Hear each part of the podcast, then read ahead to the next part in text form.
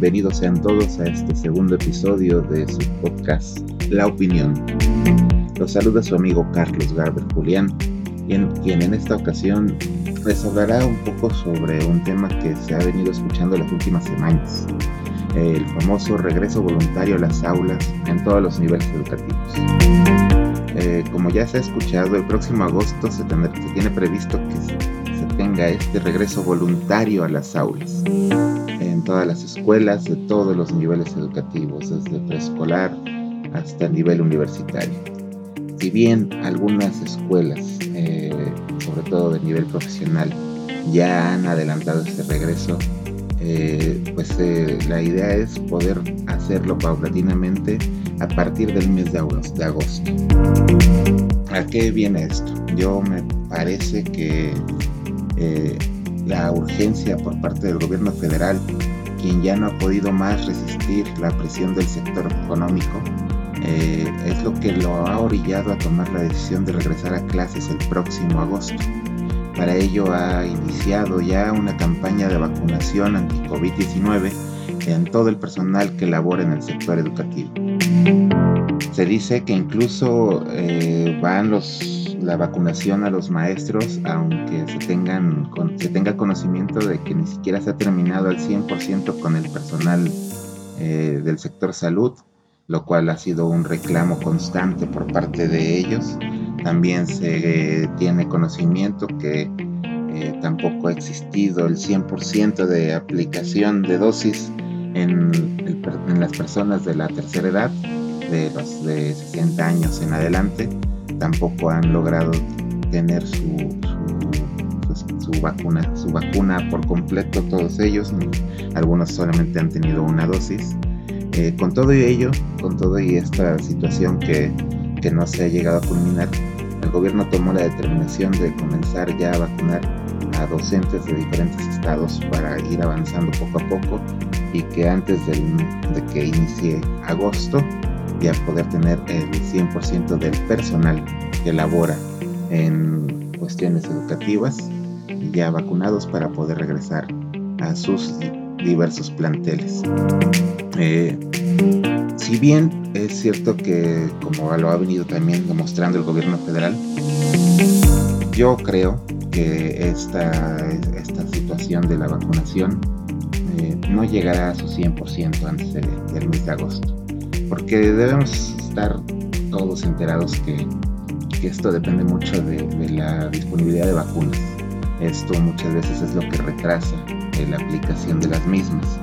Entonces, eh, si bien tanto en el sector salud como con los adultos mayores se ha tenido un retraso, también seguramente se tendrá este mismo retraso en el sector educativo. Entonces, pues habrá que estar muy atentos eh, para ver qué es, qué es lo que pasa, ¿no? Cómo va el avance para también ir conociendo qué tanto se van a abrir las escuelas en agosto eh, y, si es que el gobierno federal va a lograr esta meta que se ha, que se ha puesto de regresar a clases presenciales de forma voluntaria ya en las escuelas, en las diferentes escuelas de todos los niveles educativos. Pero vayamos un poco más lento. ¿Qué es lo que se entiende por un regreso voluntario a las aulas? Lo que esto quiere decir es que todo el personal se encontrará laborando físicamente ya en las escuelas. De acuerdo al plan que ya se ha presentado, eh, se prevé tener un número determinado de alumnos los días lunes y, y miércoles. El otro tanto de alumnos será atendido martes y jueves para dejar el día viernes como un día de reforzamiento para aquellos alumnos que lo necesiten. Ya será el docente quien determine quién, quiénes deberán acudir los días viernes, pero pues obviamente no deberá de, de rebasar el número permitido para estar dentro de un espacio, eh, manteniendo la sana distancia. Pero esto no es todo. el docente también deberá estar preparado para atender a distancia o en línea a todos aquellos que por cualquier situación o circunstancia decidan no asistir presencialmente, ¿sí? Porque a eso se refiere el, regreso voluntario. El personal tendrá que estar eh, obligadamente ya con su esquema de vacunación anti-COVID completo, tendrá que atender en las escuelas, pero el alumno o los padres de los alumnos serán los que determinarán si mandan o no a sus hijos a los, a los planteles educativos. A eso se refiere la cuestión de que sea voluntario. El, no asistir presencialmente no deberá limitar a su, derecho de la educación del alumno, por lo cual tanto los maestros como directivos y todos los involucrados en, el tema educativo deberán ver que estos alumnos que no asistan presencialmente puedan seguir contando con la atención a distancia o en línea como lo han venido haciendo hasta ahora. Hasta ahora en estos momentos que vivimos en la pandemia. El docente deberá estar preparado, sin duda, para seguir trabajando a distancia con aquellos alumnos que decidan no asistir. Al mismo tiempo deberán eh, preparar su planeación para poder trabajar de, esta forma, eh, ¿cómo llamarle? Mixta o, parcial, cierto número de alumnos un día y la otra mitad del grupo otro día, lo cual evidentemente retrasará o, alentará el proceso de enseñanza-aprendizaje.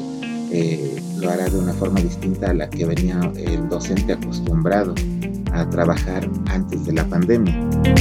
Eh, la nueva normalidad a la que nos enfrentamos en las escuelas seguramente irá avanzando de una forma muy lenta, porque en un, principio me parece a mí fundamental, muy importante, que gran parte de las actividades eh, deberán ir centradas a los protocolos sanitarios, a los que la comunidad escolar deberá irse acostumbrando poco a poco. Y para los que realmente hemos tenido quizá ya un poco más de un año de toda este, este, esta situación que ha durado la pandemia, eh, para que los padres, familia desde casa hayan ido educando en ese sentido a los hijos. Pero seamos sinceros, yo creo que, que muchos casos se han estado preocupando más por la cuestión eh, inmediata y muy necesaria, ¿no? La, la, cuestión económica, la cuestión de salud. Dudo mucho que aquellos que padres, familia en los hogares hayan tenido el tiempo o, la forma de poder concientizar muy bien a sus hijos, sobre todo a los más pequeños, que son quizá los, los que más sencillos se les haga el quitarse el cubrebocas. Eh, deberán de concientizarlos de que tendrán que utilizar el cubrebocas durante toda la jornada escolar. Eh, en fin, pero pues todo esto también tendrá que ser un trabajo de, de apoyo del docente. Eh, por lo cual creo que esto, estas actividades en un inicio serán de carácter prioritario de atender, en las que se le, se le muestre al alumno que se debe estar lavando frecuentemente las manos, que debe mantener su sana distancia, que no puede estar jugando tan de cerca con su compañerito como lo hacía antes. Eh, a lo mejor las bromas, en el caso de los jóvenes que ya ya están en, secundaria o en bachillerato, aquellas bromas que, que, que, se hacían con contacto físico, el estarse abrazando, eh, las muestras de cariño y afecto, eh, en fin, todas esas situaciones son las que se deberán de ir trabajando prioritariamente en un inicio. Eh, como ya había mencionado, el mantener una sana distancia, el usar el cubrebocas durante toda la jornada escolar, eso yo creo que es parte de lo primordial que se deberá de, ir aprendiendo. El docente deberá ser guardián del cuidado y aplicación de estos protocolos sanitarios para evitar de esta forma cualquier tipo de contagio o transmisión de COVID-19 en la comunidad escolar y que esto se pudiera llegar a salir de control. La realidad también me parece que por más presiones que existan tanto en el sector eh, económico como por los colegios particulares y una gran parte de los padres de familia a quienes realmente se les ha estado complicando mucho más tener a sus hijos en casa que en la escuela. Me parece que ni el gobierno ni el personal educativo ni mucho menos los padres estamos completamente preparados para enfrentar este regreso voluntario a las aulas. Situación que muy probablemente quedará evidenciada desde los primeros días de agosto, cuando se haga este regreso. Eh, será cuando se regrese, cuando iremos viendo los, los fallos, las deficiencias, la, falta de, experiencia, porque nunca antes se había vivido esto, ¿no? Entonces, por más capacitación, cursos que se den a distancia, en línea, por más información que se pase a padres de familia, a los mismos docentes, al cuerpo, al personal directivo, pues la realidad es que cuando una, vez que se esté aplicando esta situación es cuando empezarán a ver los fallos, Cuando, ¿Cuántos de nosotros conocemos a padres de familia que en el kinder se les decía, eh, si su hijo presenta estornudos, escurrimiento nasal eh, o algún tipo de síntoma que pudiera ser eh, una enfermedad viral, un resfriado, no lo mande a la escuela, deje a lo mejor para evitar un contagio con, los compañeritos de, de su salón, porque muchas veces ellos acostumbran en sus alimentos compartirlos, jugar, estar muy cerca uno del otro. Entonces, pero ¿cuántos nosotros conocemos o conocimos padres de familia en esta etapa escolar que por más que se diera esa indicación de que lo dejaran en casa, eh, la verdad es que lo, lo, ignoraban esa indicación. Terminaban llevando a su hijo al kinder sin importar que esto se convirtiera después en un contagio con los demás alumnos esto se que no fuera ya solo uno, sino varios los que ya tuvieran gripe o algo o, estuvieran contagiados. Pero bueno, también esto queda claro que es así somos como sociedad. Para ser francos, lamentablemente si algo nos caracteriza a los mexicanos es que siempre buscaremos dar la vuelta a las indicaciones de cualquier ente de autoridad. Y si a mí como padre de familia me dicen no traiga a su hijo a la escuela, haré caso omiso y lo llevaré y si a mi alumno me dicen que debo estar toda la jornada escolar con mi cubreboca, siempre buscaré la forma de evitar esa indicación y, quitarme. Eh, esto es una realidad, esto es algo que nos caracteriza. Eh, pero bueno, la verdad es que lo único que podría yo desear en este momento es eh, que se tenga el mayor de los éxitos, que los docentes y personal dedicado a la educación recobre muchas fuerzas y muchos ánimos, porque también me parece que la carga de trabajo será mayor a la de cualquier momento de la historia. Esto causado eh, o a causa del esquema que se pretende eh, tener en este regreso voluntario a las aulas. Eh, ese esquema de que tendrán que trabajar un día con una parte del grupo, otro día con otra, eh, y además atender a los alumnos que decidan no asistir presencialmente, yo creo que será un reto importante para el docente.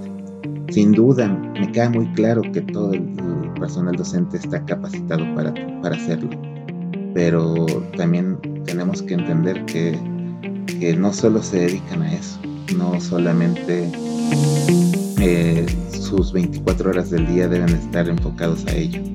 Son seres humanos, cansan, eh, han venido ya de un proceso de muchos cambios, de muchas presiones, y aunque para muchos eh, que, no, que no conocen el, sector, que no conocen el tema, muchos pensarán que, el docente se la ha pasado tranquilamente en su casa sin hacer nada de esto. Realmente yo creo que es una, una de las mayores mentiras que no han sido eh, que no han sido aclaradas por la autoridad competente, docente ha venido trabajando a lo largo de este año con sus alumnos a distancia, ingeniándose sus propias formas, sus propios métodos, eh, con sus propios recursos.